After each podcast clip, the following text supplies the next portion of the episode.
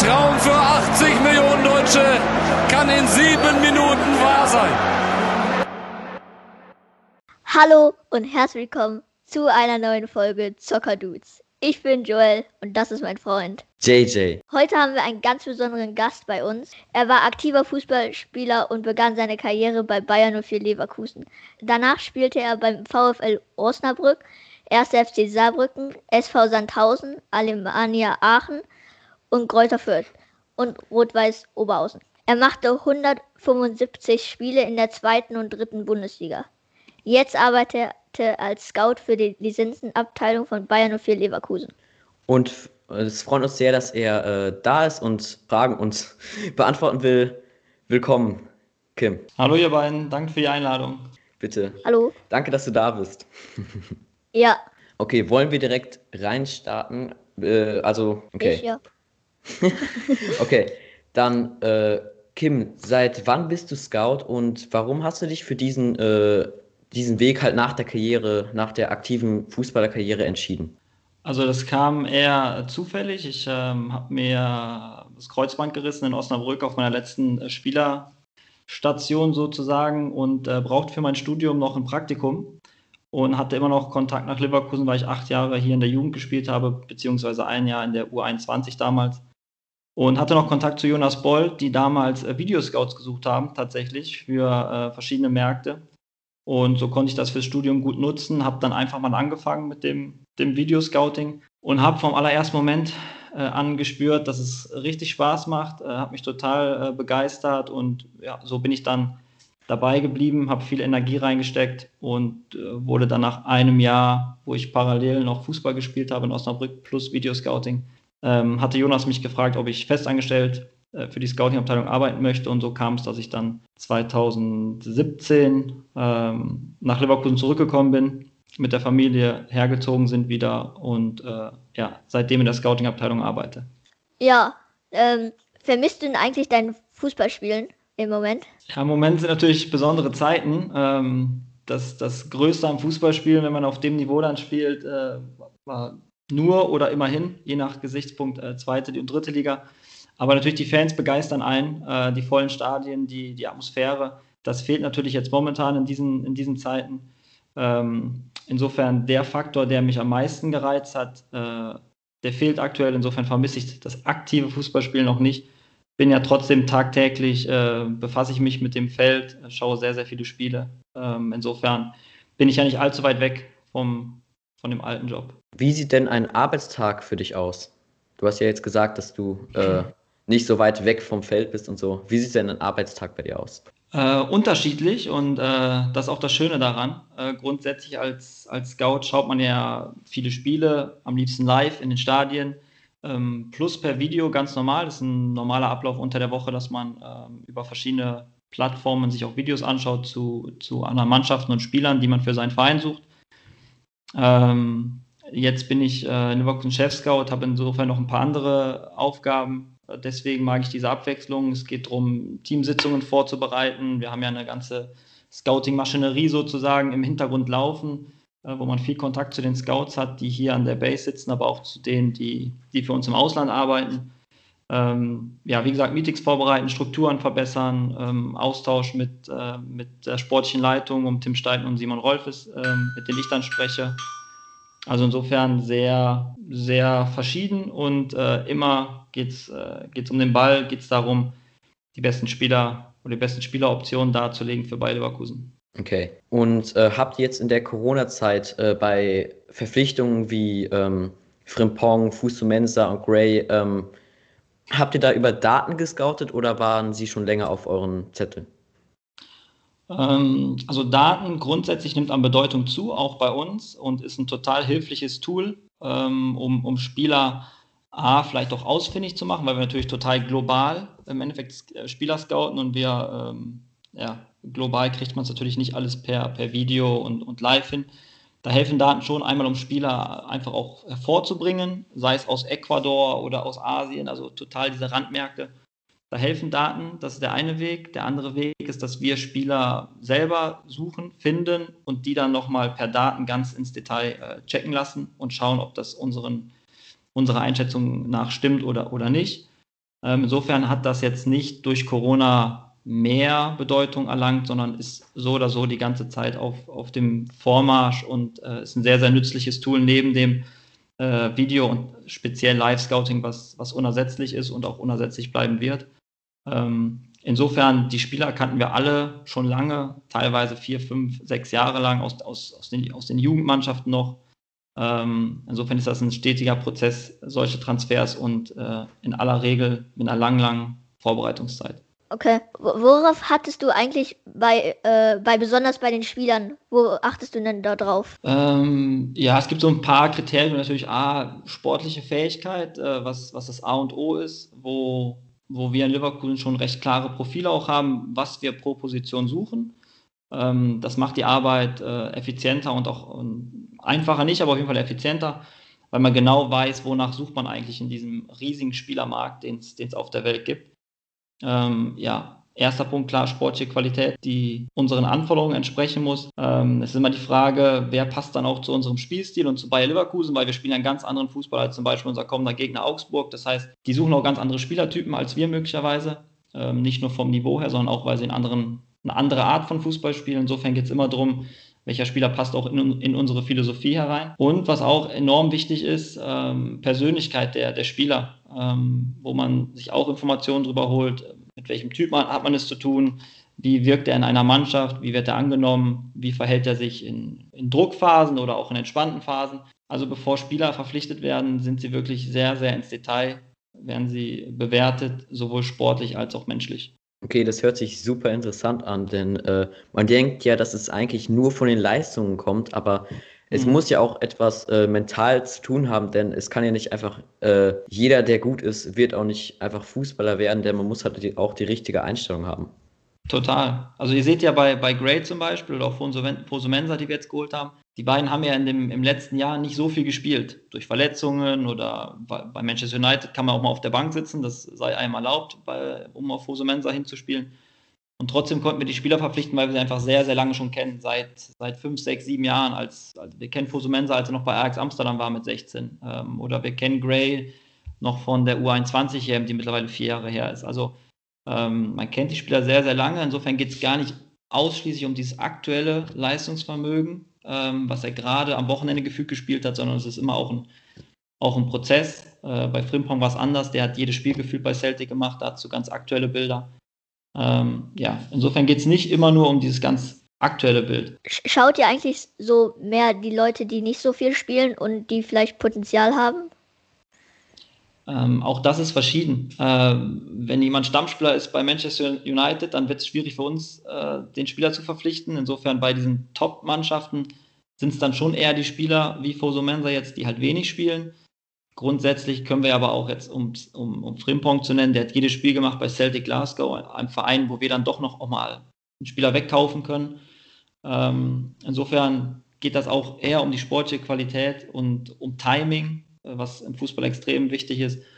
Ähm, ja, das ist eigentlich so der, der Hauptfokus, den wir da haben. Okay, und was war so der beste Spieler, wo du so gescoutet hast und wo du halt an den Transfer beteiligt warst? Ja, die Frage wird gerne gestellt, immer an, an Scouts oder Chef-Scouts oder Sportdirektoren, wie auch ja. immer.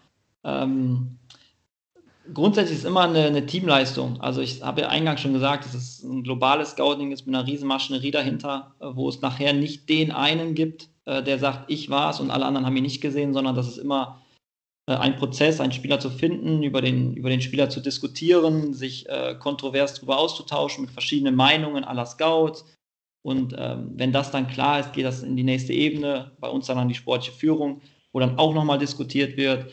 Also an einem, an einem Transfer haben recht viele Leute einen, einen Anteil und auch einen Einfluss und final natürlich die Entscheidungsträger, ähm, ähm, wie bei uns jetzt mit, mit Rudi und, und Simon, die das dann äh, final auch entscheiden müssen.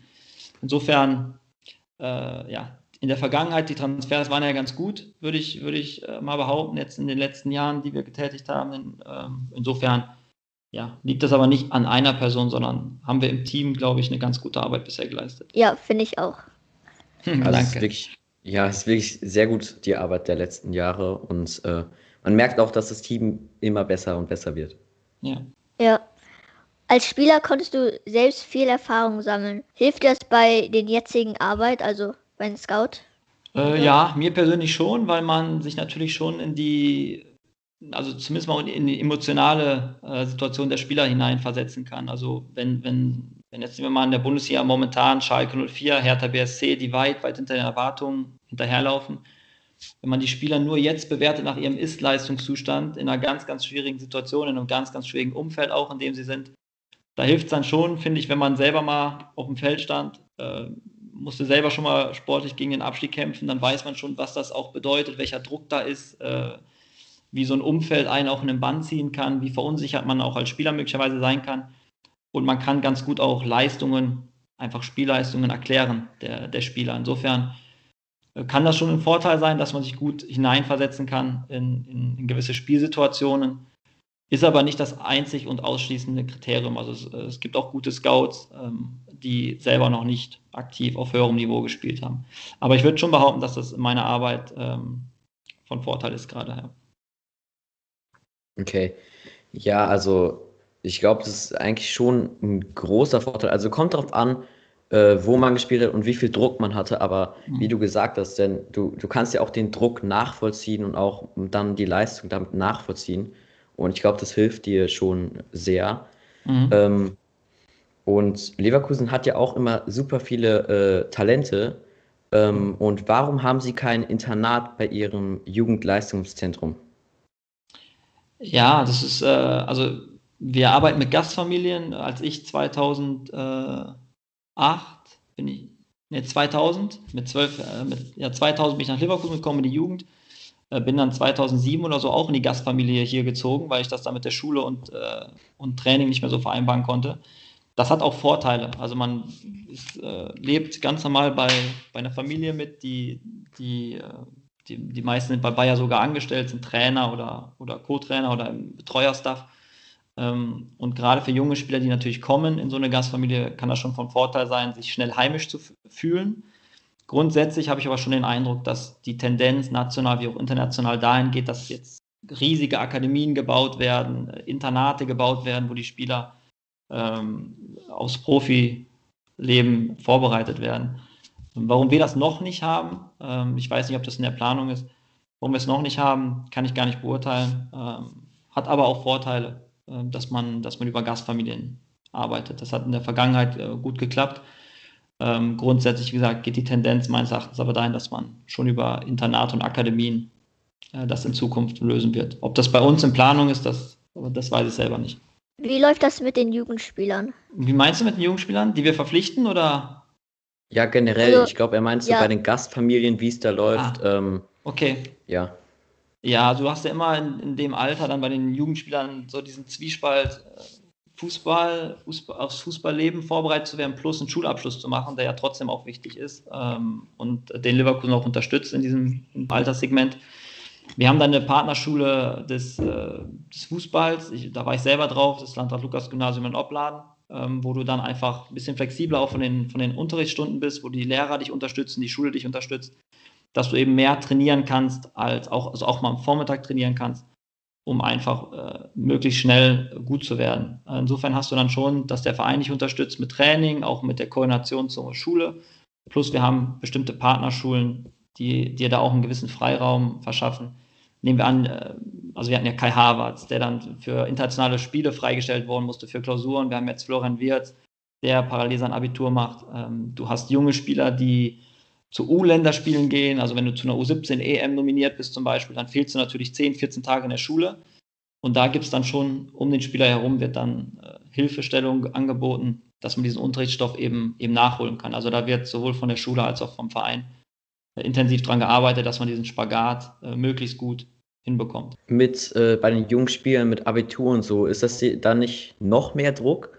Ähm, aber natürlich, man muss das Abitur machen, aber hat der Spieler nicht dadurch dann noch mehr Druck, denn er will ja Abitur schaffen und so weiter?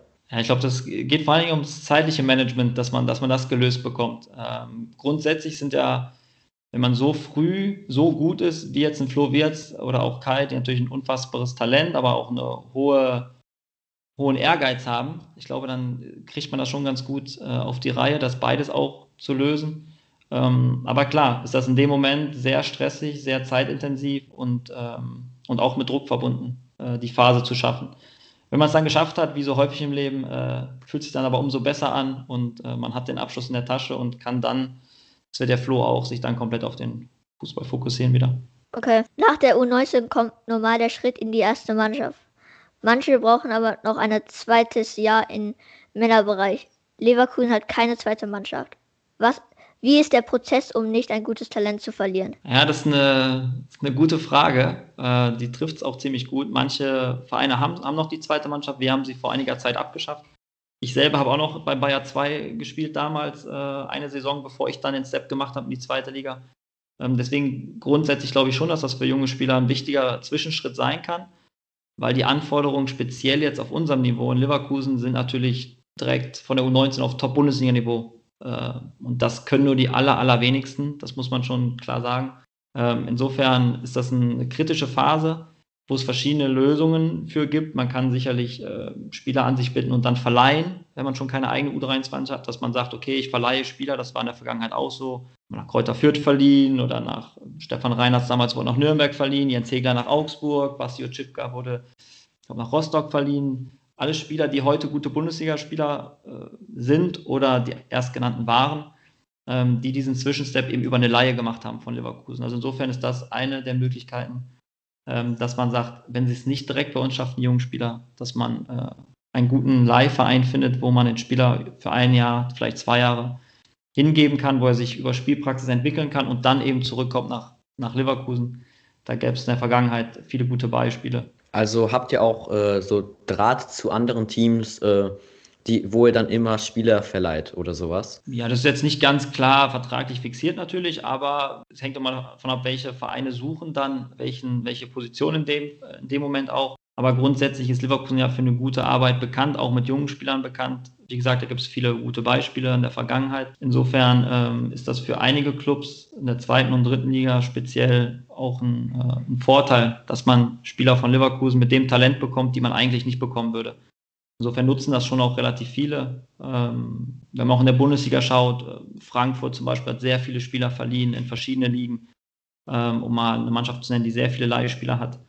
Das war in der Vergangenheit, hat das was abgenommen bei uns. Ich kann mir aber vorstellen, um diese Lücke mit der U23 zu schließen, dass das in Zukunft äh, auch eine Möglichkeit ist, um jungen Spielern, unseren eigenen, aber auch Spielern, die wir dann holen wollen in jungen Jahren, um denen eine Perspektive zu bieten, wie der Weg dann in unsere erste Mannschaft auch aussehen kann. Vielleicht auch mit einem Umweg. Tut es denn eigentlich meistens in der, also in der Bundesliga machen? Also verleihen? Ähm, ja, also es, wenn man es in der Bundesliga macht, hat man sie natürlich immer auf dem Radar und sie sind sehr nah bei einem und man kann das vom Leistungslevel auch sehr gut einschätzen natürlich, ähm, was der Spieler dann leisten kann.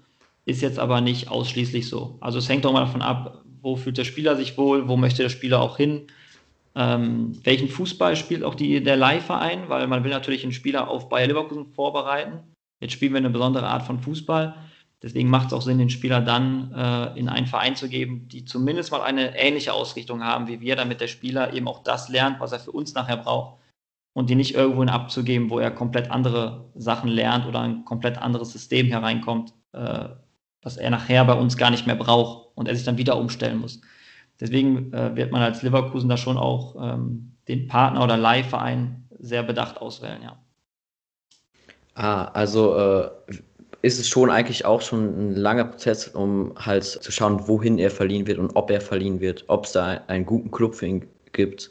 Also ist es schon ein längerer Prozess, oder? Ja, genau. Also es sind ja auch drei Seiten. Also der, der abgebende Verein, in dem Fall, wenn wir jetzt über Leverkusen sprechen, sind wir der abgebende Verein. Du hast den aufnehmenden Verein, der der den Spieler natürlich auch haben will, der dem Spieler eine Perspektive geben äh, muss, auch, auch Spielpraxis geben muss. Und du hast immer noch den Spieler, der natürlich auch sagen kann, da möchte ich gar nicht hin. Ähm, insofern hast du verschiedene Parteien, die da Einfluss drauf haben, auf, auf so einen Transfer und auf so eine Leihstation. Ähm, insofern ist das schon häufig auch ein Prozess, der sich, der sich anbahnt, ja.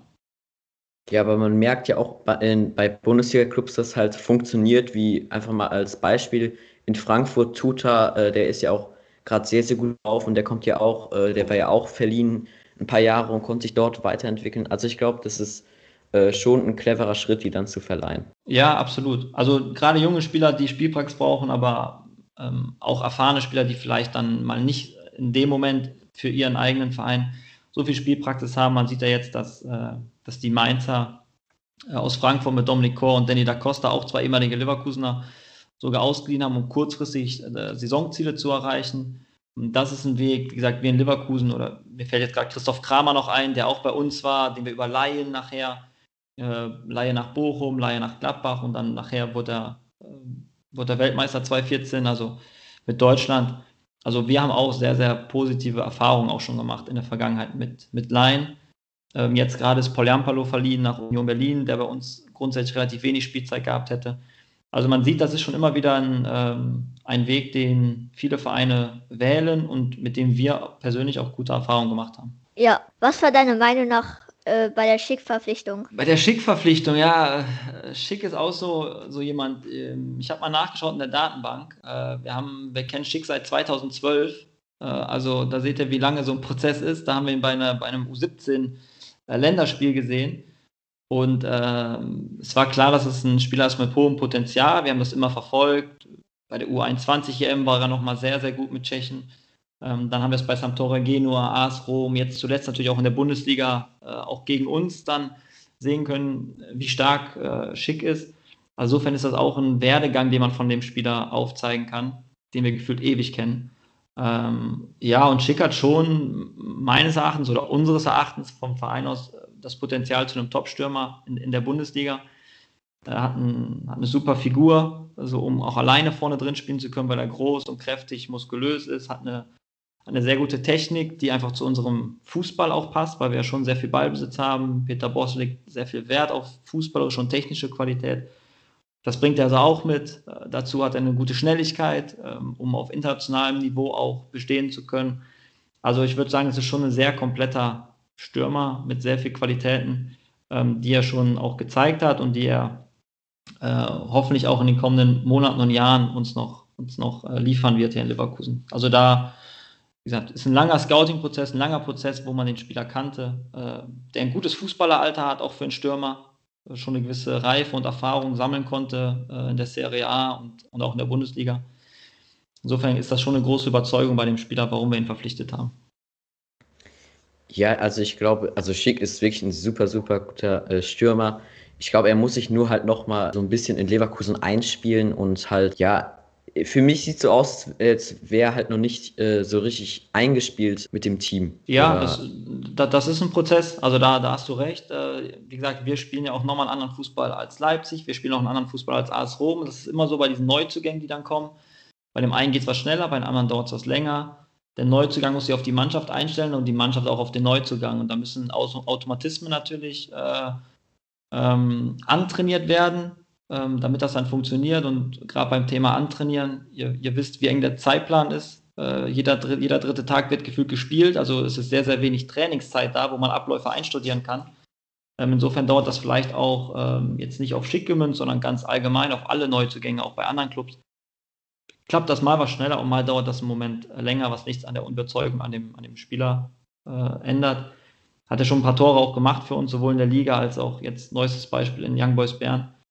Ähm, also insofern ja. Aber du hast recht, es ist ein Prozess äh, bei, bei Neuzugängen, äh, dass man sich kennenlernt und einspielt. Wenn er schick eingespielt ist sozusagen, was wird dann mit Alario vielleicht passieren, wenn er Stammspieler wird, der Schick. Du, äh, die Frage kannst du Peter Bosch stellen.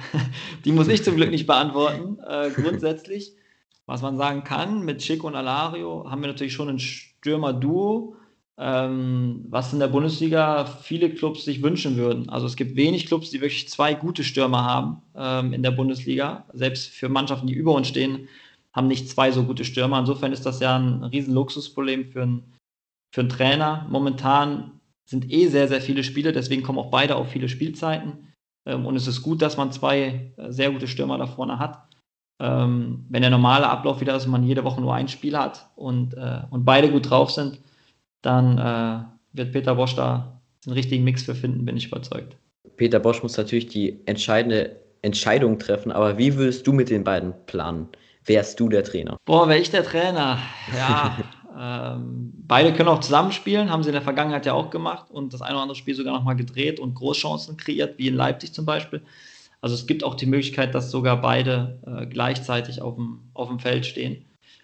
Ähm, ansonsten, wie gesagt, hängt immer von verschiedenen Faktoren ab. Auch wer ist der Gegner, was hat man sich vorgenommen fürs Spiel, wer ist wie fit, wer ist wie gut in der, in der Form und in der Verfassung auch.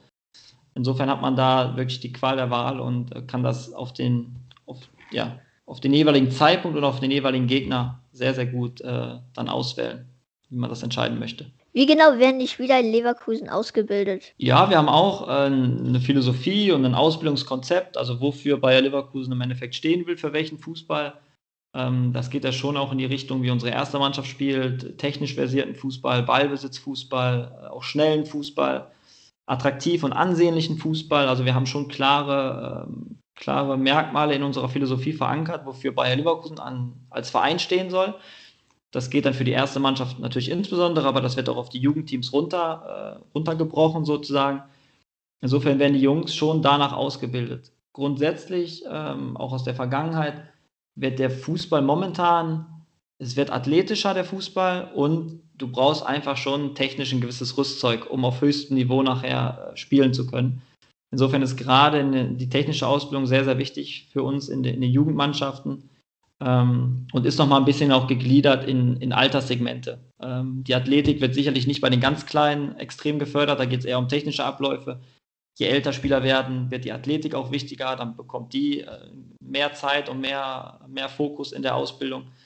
Ähm, am Ende des Tages hat man ein ganzes Ausbildungskonzept und zielt darauf hinaus, dass der Spieler dann eben mit 16, 17, 18, 19, wenn es so in den Übergang, in den Lizenzbereich geht, dass wir ihn dann top ausgebildet haben für Bayer Leverkusen mit den Anforderungen, äh, die wir haben und die ich eben schon ein bisschen ange angedeutet habe.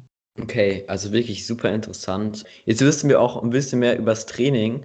Aber kommen wir jetzt mal wieder zu dir zurück. Ähm, mhm. Also, wenn wir mal nach der Corona-Zeit wieder etwas äh, Normalität haben, was machst du dann als erstes oder auf was freust du dich dann? Als erstes gehe ich in äh, hoffentlich vollbesetztes Fußballstadion, äh, wo wir alle nach, nach lechzen, dass wir mal wieder diese Stimmung haben und äh, ähm, ja, ein Fußballspiel live erleben, weil auch das bleibt, bleibt mir jetzt momentan oder den Scouts natürlich auch verwehrt. Wir kommen auch nicht in die Stadien rein. Insofern ist das jetzt schon so eine lange Zeit, dass das sehr, sehr fehlt. Uh, unabhängig von der beruflichen Notwendigkeit, einfach auch als Fußballbegeisterter möchte man natürlich auch dieses, dieses Event live miterleben. Ähm, da freue ich mich sehr drauf, wenn, wenn das Corona wieder zulässt. Und ansonsten, äh, ja, klar, äh, essen gehen mit der Familie, sicherlich ein Punkt, der, der, wo ich mich sehr drauf freue, endlich wieder Urlaub machen. Ähm, wenn, wenn man mal wieder verreisen kann, würde ich gerne wieder äh, zum Beispiel nach Spanien, Valencia mit meiner Familie, da, da waren wir schon mehrmals, das hat uns sehr, sehr gut gefallen. Also ja, es wird wieder Richtung Reisen gehen und äh, Richtung Fußball. Also ja, ich, ich würde auch auf jeden Fall in, erst in, Sta in Stadions wieder zurückgehen. Ja. Hoffentlich ja. kommen wir ja ins Europa League-Finale, ob das dann ja. bis dahin klappt. wenn wir nicht gegen die Young Boys verlieren. Mm, ja, ich, ich, bin optimistisch, dass wir weiterkommen. Es ist natürlich trotzdem noch ein langer Weg bis ins Finale. Es sind ja echt auch Top-Mannschaften dabei in der Europa League. Auch die Partien, die jetzt waren in der, in der Runde, sind ja schon hoch besetzt. Äh, auch, auch dieser Pokal ist hoch besetzt. Insofern. Aber Finale wäre schön, ja. Wir haben ja letztes Jahr eins gespielt, ähm, leider auch ohne Zuschauer oder ohne die breite Masse. Aber durch das Finale in Berlin gegen die Bayern sind wir natürlich alle auch ein Stück weit auf den Geschmack gekommen, äh, wenn man so einem Event dann äh, entgegenfiebert. Insofern ja, das äh, würde ich, würd ich mich freuen, wenn wir so weit kommen. Das wäre, das wäre, den DFB-Pokal wäre es ein guter guter äh, Chance gewesen, in der Finale zu kommen. Aber dann haben wir halt verloren. Ja, das stimmt, ja. Ja, das hoffen ja alle Vereine. Ne? Wenn die Bayern raus sind, dann, dann macht sich jeder Verein Hoffnung. Es sind ja trotzdem auch noch ein paar gute Mannschaften dabei mit, mit Red Bull, Dortmund, äh, Wolfsburg, Gladbach. Aber die Auslosung war natürlich jetzt auch, auch spannend, weil sie alle gegeneinander spielen. Äh, Wäre schön gewesen, ja. Hätten wir das in Essen äh, geschafft, als Mannschaft weiterzukommen. Aber ähm, wie gesagt, wir haben ja noch einen Pokal, wo wir dabei sind. In der Meisterschaft haben wir noch viel vor, äh, um unser Ziel, die Champions League zu erreichen. Ähm, das wird, denke ich, bis zum letzten Spieltag sehr, sehr eng um die internationalen Plätze. Also insofern ist eigentlich Spannung, Spannung garantiert bis zum letzten Spieltag. Ja, jeder hat schon einmal privat etwas gekauft, was man irgendwie nutzt. Gibt es bei dir einen klassischen Fehlkauf? Oh, einen klassischen Fehlkauf. Ja, ich habe mir vor einiger Zeit mal ein Dieselauto gekauft. Das stellt sich jetzt als Fehlkauf äh, heraus äh, in, der, in der jetzigen Phase äh, und auch in der Zukunft. Ähm, ja, aber grundsätzlich, ja. Also ich, ja, ich würde mal sagen, dass äh, das, das Dieselauto, das hätte ich jetzt nicht, nicht kaufen sollen im Nachhinein. um, um mal auf privater Ebene das, das zu nennen. Ja, dann kommen wir zur nächsten Frage und die ist, wir spielen super, super, super gerne Kickbase. Also wir spielen okay. echt oft Kickbase und es ist ja. super interessant. Äh, nutzt du die App auch und halt privat? Äh, nee, ich, ich nutze sie tatsächlich nicht, nicht privat. Äh, ich habe immer mal Communio und sowas habe ich immer mal gespielt. Also diese, diese Plattform. Ähm, äh, das fand ich immer ganz interessant, aber Kickbase an sich so, nutze ich selber nicht, nein. Ja, also äh, ich finde, ich und äh, Joel finden, dass es eine richtig interessante App ist und ja. Jo. Hast du eigentlich eine Frage an uns? An euch? Ja. Äh, ja, also grundsätzlich, das war jetzt auch mal medial irgendwie, interessiert ja immer jeden und mich auch, äh, was, was ihr am meisten vielleicht vermisst habt in der aktuellen Phase oder worauf ihr euch am meisten freut. Also eigentlich würde ich die Frage nur zurückgeben, die ihr mir gestellt habt. Vielleicht mal so formulieren, was, was vermisst ihr eigentlich am meisten jetzt in der, in der Corona-Phase? Also, ja, wieder das im Restaurant zu gehen, denn die unsere, also meine, also die ich gerne hingehe im Restaurant, mhm. Vermisse mhm. ich schon. Die, vielleicht ja. die Pizzeria und alles ja, andere. Okay. und ja, halt, habe ich auch schon davor gesagt, in Stadien natürlich. Ja. Äh, ja, und halt wieder Fußball zu spielen können. Und okay. Okay. Ja. Bist du im Verein schon, Ein, oder? Also in meiner, von meiner Schule, der Verein. Okay, okay. Ja. Ja, also ich eigentlich auch. Also ich würde auch gerne mal wieder ins Stadion gehen und äh, dann natürlich auch äh, wieder äh, Fußball zu spielen im Verein. Äh, ja. Aber das wird ja gerade eh nicht gehen, weil ich mich ja äh, gerade verletzt habe und noch ein, einen Monat ausfalle. Also. Okay. ja. Äh, da, da, da verpasst du ja nicht so viel Training, ne? Da eh keiner trainieren ja. darf, verpasst du zumindest keinen. Kein, kein ja, also ich habe mich, hab mich verletzt und dann wurde, äh, durfte man eh keinen äh, Fußball mehr spielen, also okay. verpasse okay. ich nicht zu viel. Ja, genau, okay. Äh, hast du noch irgendwas oder ähm, äh, nee, ich, äh, ich hatte ja eingangs schon mal gefragt, wie, äh, wie lange es euch schon gibt. Äh, Finde ich, find ich interessant. Äh, wieso habt ihr euch gegründet? Seid ihr, seid ihr Kumpels, Freunde oder wie seid ihr zueinander gekommen, dass ihr das hier gemeinsam macht? Ja, also, also wir waren Wir waren halt äh, Schulfreunde, also wir ähm, haben äh, beide in Düsseldorf gelebt, bevor ich nach Frankfurt gezogen bin. Ähm, und ja, äh, darüber haben wir uns dann kennengelernt und halt die Podcast-Idee war eigentlich, ist eigentlich äh, auf Ibiza entstanden. Keine Ahnung warum. okay. Äh, und ja, da hatten wir einfach irgendwie Lust darauf. Okay. Ja. Ja, dann ist es schon das Ende. Danke, wir wünschen dir alles Gute für die Zukunft und noch tolle Transfers für Bayern und für Leverkusen. Bleib gesund, man sieht sich. Okay, ich euch auch alles Gute. Danke, dass ich da sein konnte. Macht's gut. Ciao. ciao. Danke, ciao. Ciao. Schürle. Der kommt an! Mach ihn!